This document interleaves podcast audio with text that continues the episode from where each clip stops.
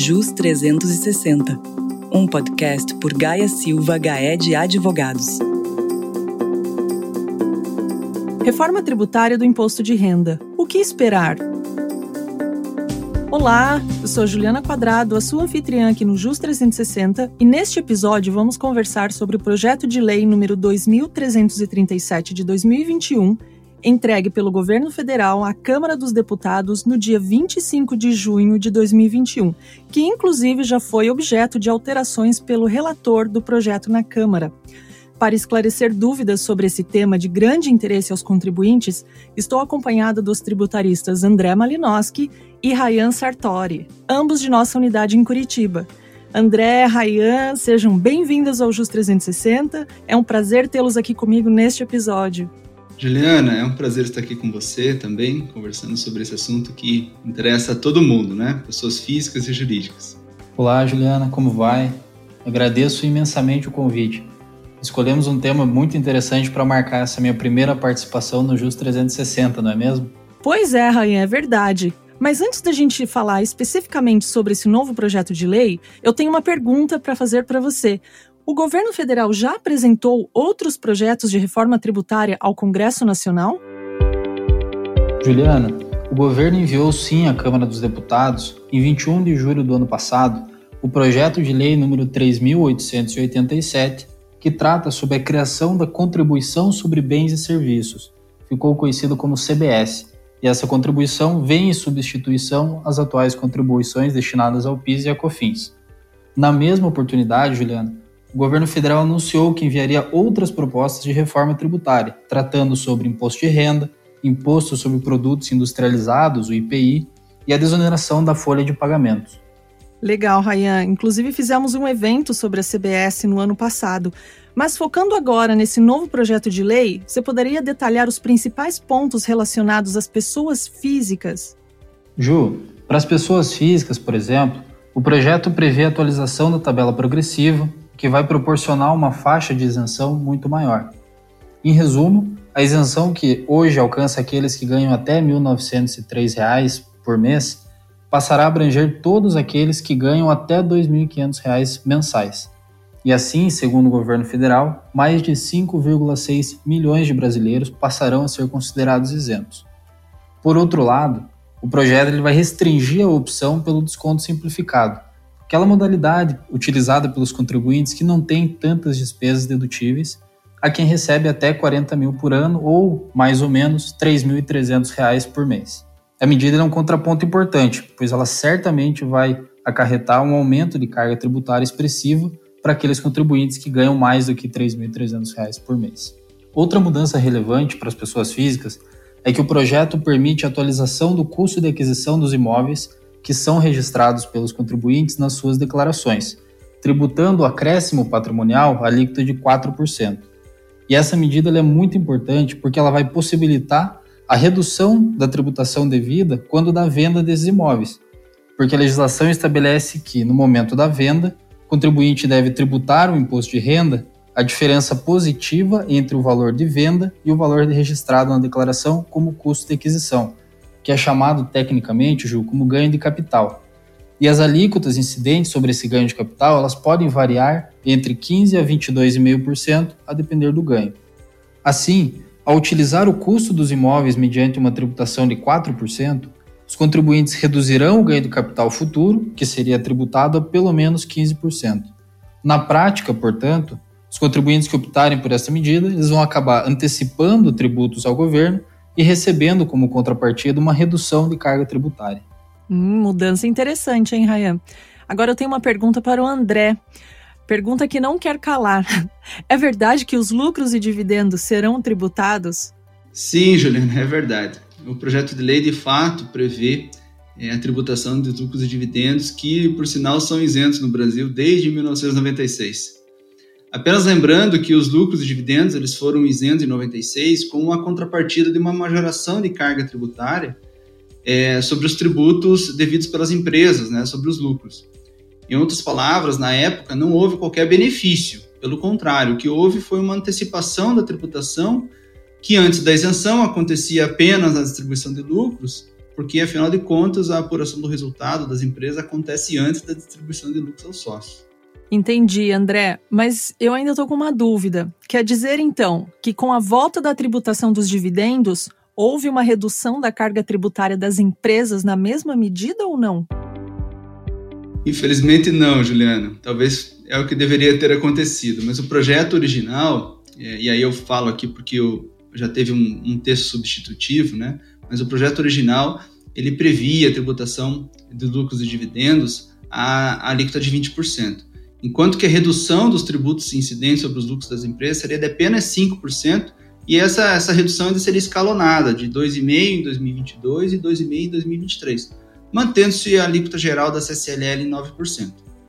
É, no entanto, como eu já adiantei, né, a boa notícia é que o relator do projeto de lei no Congresso Nacional, o deputado Celso Sabino, ele propôs uma modificação importante em relação ao texto original, é, basicamente através de um texto substitutivo. Em resumo, pela nova proposta, a alíquota das empresas vai reduzir a metade até 2023, passando dos atuais 25% para 15% em 2022 e para 12,5% em 2023, também se mantendo a CSLL em 9%, e aí o texto substitutivo ele não alterou a questão da tributação dos dividendos em 20%. Assim, para as atividades gerais, e eu falo isso porque existem atividades que são tributadas alíquotas diferenciadas, né? Mas para as atividades gerais, a tributação consolidada dos lucros passará, grosso modo, dos atuais 34%, IR mais ACS, para algo próximo de 37,2%, considerando aí IR, CS e a nova tributação de dividendos.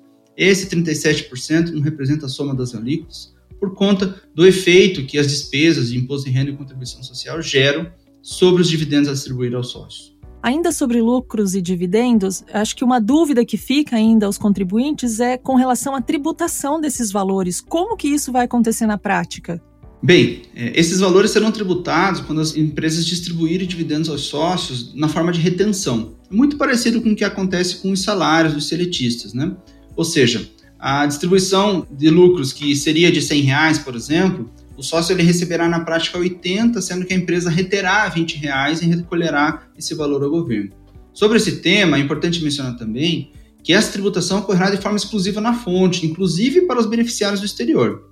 Aqui vale o alerta que o projeto prevê que a alíquota será majorada para 30% caso o beneficiário seja residente em um país com tributação favorecida ou regime fiscal privilegiado. Entendi, André. É, só para a gente deixar claro aqui uh, ah, para os nossos ouvintes, o que significa exatamente ser tributado exclusivamente na fonte? Ju, é, para as pessoas físicas, significa que esses rendimentos serão tributados separadamente dos demais rendimentos, ou seja, não serão impactados pelas eventuais deduções aproveitadas pelos contribuintes, exemplo das despesas médicas e de instrução.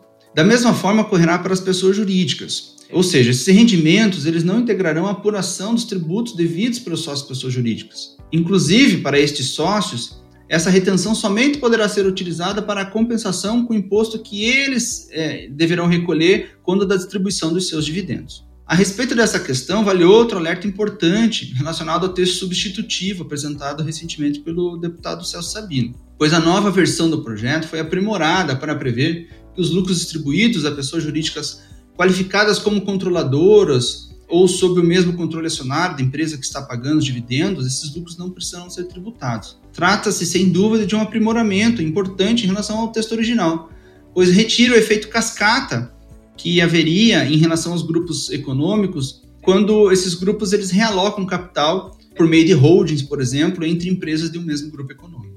Nossa, André, é verdade.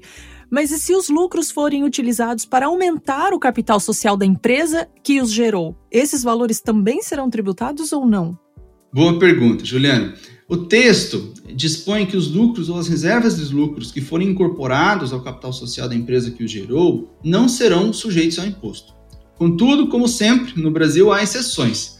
Vamos chamar aqui de regra dos cinco anos. Haverá tributação se, nos cinco anos anteriores ou posteriores à capitalização dos lucros, a empresa realizar redução de capital aos sócios.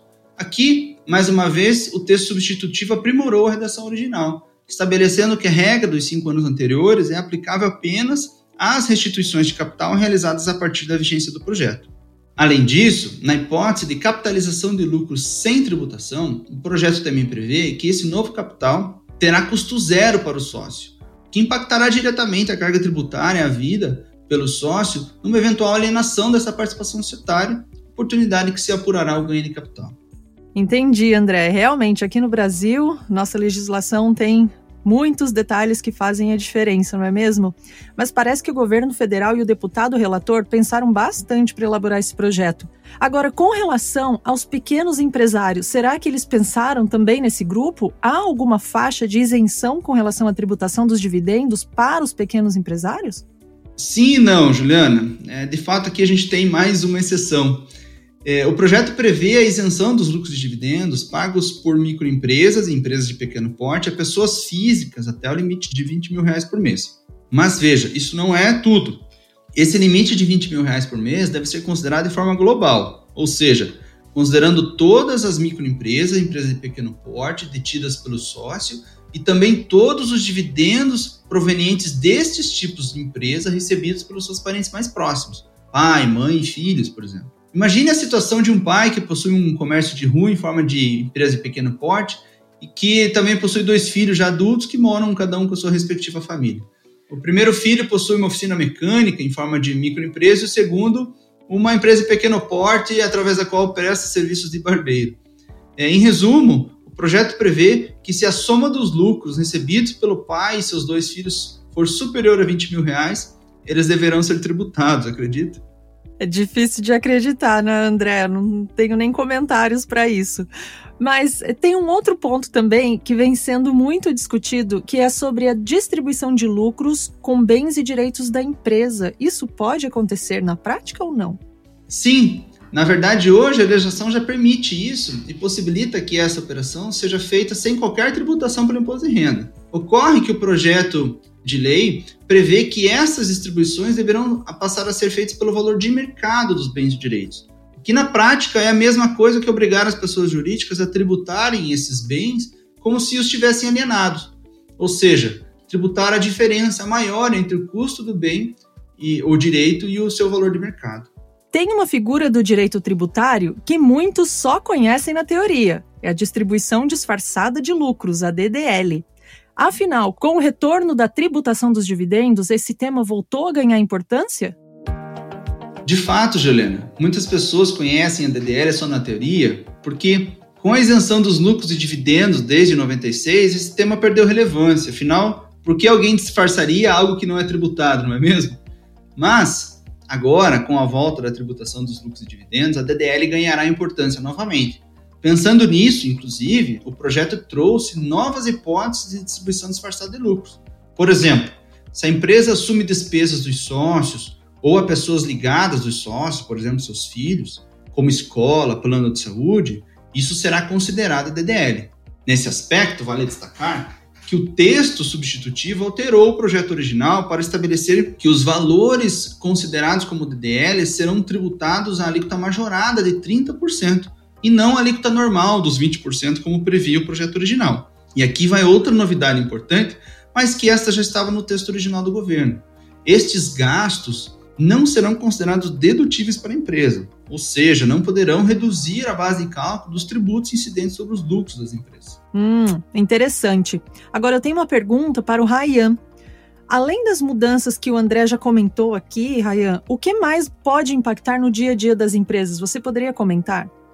Ju, o projeto de lei também prevê o fim da dedutibilidade do juros sobre capital próprio, do JCP, que é uma outra forma de remuneração que as empresas utilizam para remunerar os seus sócios. Além disso, o projeto também estabelece que as empresas que exercem certas atividades passarão a ser tributadas pelo lucro real, que é um regime mais complexo, normalmente aplicável apenas para as grandes empresas. Sobre esse tema, Vale mencionar que o projeto original previa que as empresas de gestão de imóveis próprios estariam neste rol, o rol das obrigadas ao lucro real. Ocorre que o texto substitutivo apresentado pelo deputado Sabino manteve a obrigatoriedade de adoção por esse regime apenas para securitizadoras de crédito.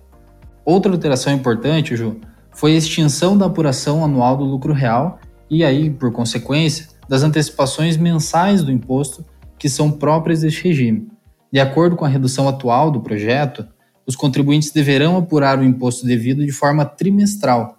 Junto com essa mudança, a gente precisa comentar que se permitiu a compensação do prejuízo fiscal e da base de cálculo negativa sem a trava dos 30%, mas essa compensação só pode ser feita nos três trimestres imediatamente posteriores ao período de apuração em que se apurou o prejuízo. E para os demais períodos, continua se permitindo a compensação, mas com a trava dos 30% que já existe hoje. Sabemos que as bases de cálculo da CSLL e do IRPJ não são idênticas. Neste sentido, o projeto tratou desses pontos? É, de fato, Ju, é, o projeto traz uma uniformização das bases de cálculo da CSLL e do IRPJ. Só para a gente citar um exemplo, o limite de dedução das despesas com royalties em 5% da receita bruta, que hoje é aplicável apenas para o IRPJ, com o projeto passa a ser aplicável também para a CSLL. Outro ponto, Ju, é que o texto também tratou sobre o prazo de amortização de intangíveis e sobre a dedutibilidade dos pagamentos baseados em ações, aqueles pagamentos que são realizados pelas empresas em favor dos seus empregados, diretores e administradores.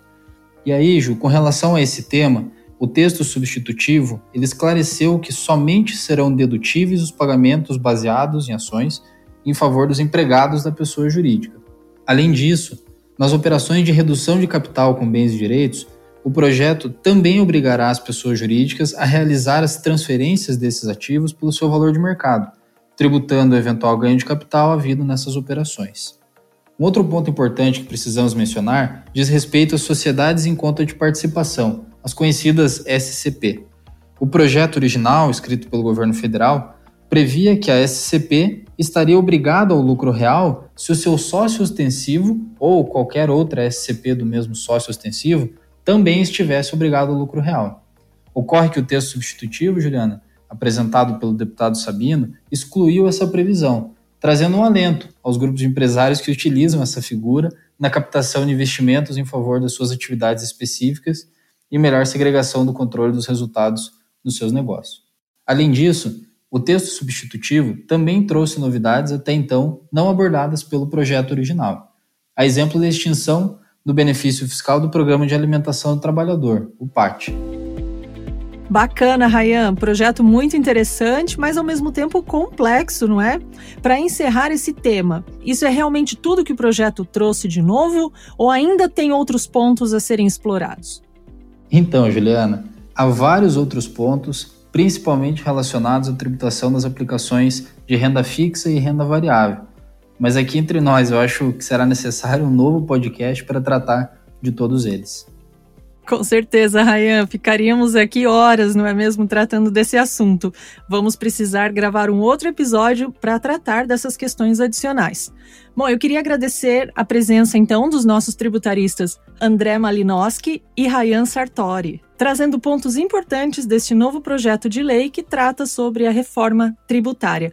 Muito obrigada pela presença de vocês, pessoal. Eu que agradeço, Ju. Foi uma satisfação estar aqui com vocês. Juliana, também agradeço muito o seu convite. Muito obrigado, foi muito bom conversar com vocês. E você, gostou do tema? Tem muito mais no site gsga.com.br ou na página oficial de Gaia Silva de Advogados no LinkedIn e também no canal do YouTube. Um abraço e até o próximo JUS 360.